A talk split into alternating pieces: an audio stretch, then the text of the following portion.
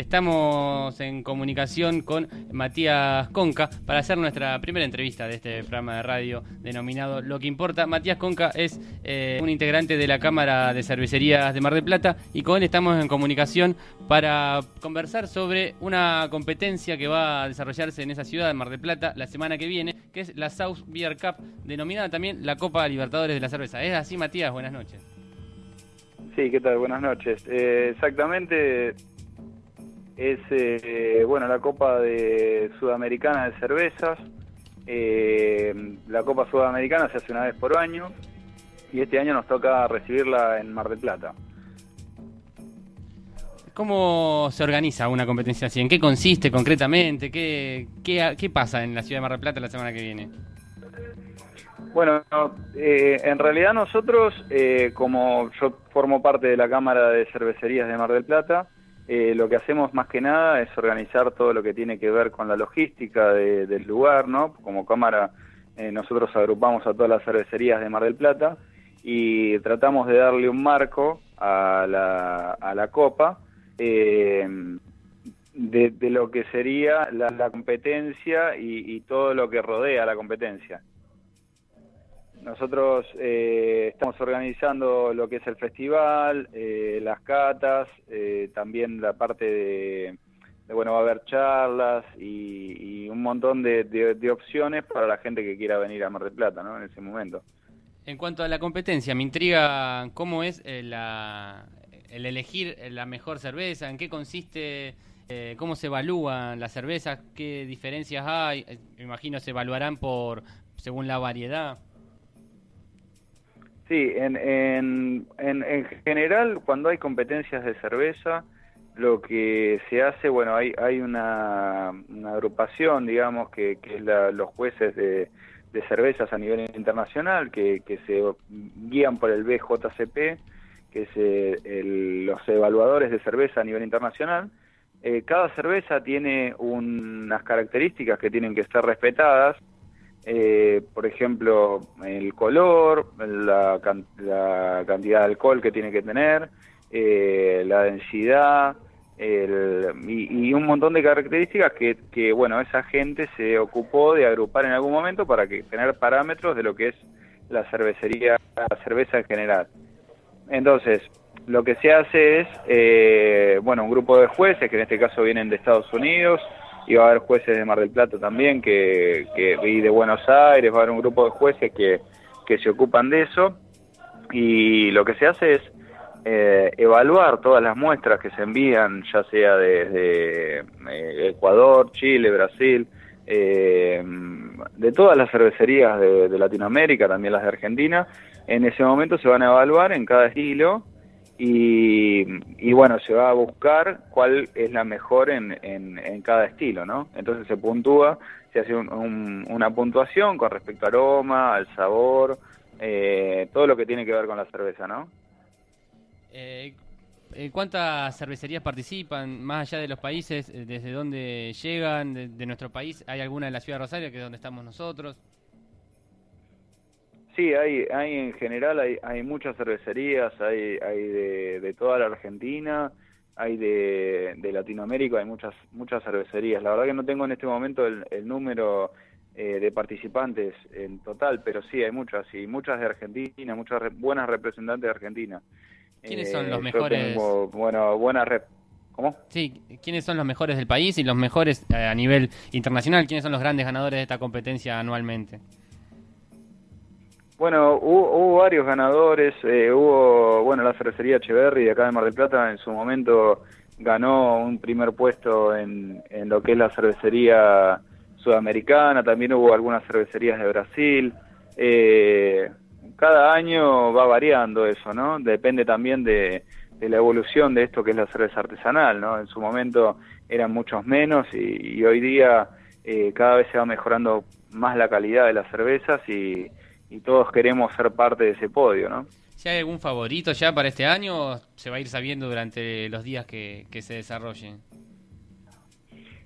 La verdad que no no no, no hay favoritos. Eh, eso depende mucho de cada cerveza y de y de lo que presente cada cervecería.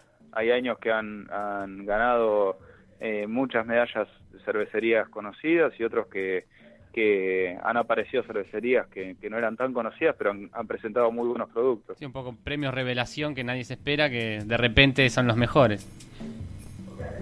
Y muchas veces, bueno, eso es lo que tiene la cervecería artesanal, ¿no? Que a, mi parecer eh, hay joyitas escondidas en, en cada lugar y muchas veces te encontrás una sorpresa en, en lugares donde no te los esperabas. Por ahí, gente que produce muy poca cantidad de litros, que no es tan conocida, pero que la calidad de su producto es muy bueno. Creo que en esto de la cerveza artesanal, eso es una, una cuestión personal de cada uno, que todos tratamos de defender eh, nuestro producto eh, y tratando de presentarlo lo mejor que, podemos, ¿no? Y en cuanto a la cerveza artesanal, ya que lo mencionas más allá de esta competencia, eh, ¿cómo ves este mercado que está en crecimiento cada vez mayor? ¿Por qué crees que se da esto? Parece una moda, pero dura demasiado tiempo para hacer una moda. ¿Cómo percibís vos? Bueno, yo, por lo, que veo de la cerveza artesanal es que eh, quizá mucha gente se acerca por una moda. Por ahí mucha gente se acerca a un bar de moda y, ve que, digamos, encuentra un producto que no esperaba o que no sabía que existía, eh, encuentra un montón de variedades de cerveza que no conocía, eh, saca de su cabeza que la cerveza es la industrial que, que tomó siempre toda la vida y que era tomar litros por tomar y no disfrutando una copa. Eh, entonces, lo que de toda esa gente que se acerca por moda y por ahí por, por, una tendencia que hay a nivel mundial, eh, van quedando adeptos a la cerveza artesanal que encuentran eh, una nueva alternativa a lo que venían tomando. así como quizás pasó en su momento con el vino, que pequeñas bodegas boutique se convirtieron en, grandes referentes del vino a nivel mundial eh, hoy día está pasando con la cerveza, ¿no? en nuestro país hay una, una explosión muy grande de eso. Totalmente.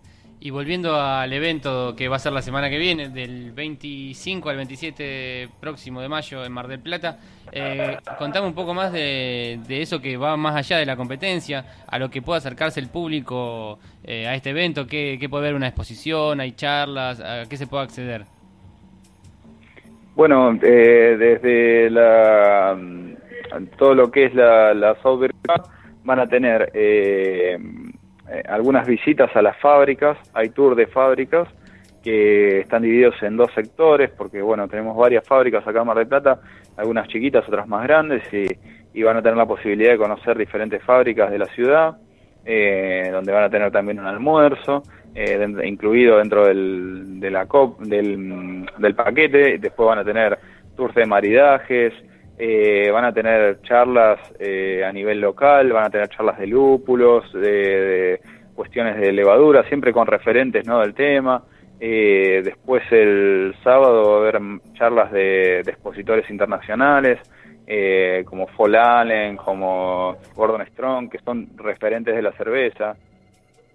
Entonces es muy interesante a nivel cervecero, digamos, y también para el público en general, va a haber dos festivales, eh, el, el 26 y 27, el viernes y el sábado, que donde se va a hacer la premiación y aparte va a haber eh, eh, bandas, va a haber cervezas, 60 canillas de cervezas de, de, Mar del Plata y del resto del país, participantes de la cerveza, de la copa, va a haber muchísimas opciones, digamos que que van a hacer que esto sea una gran fiesta a nivel nacional.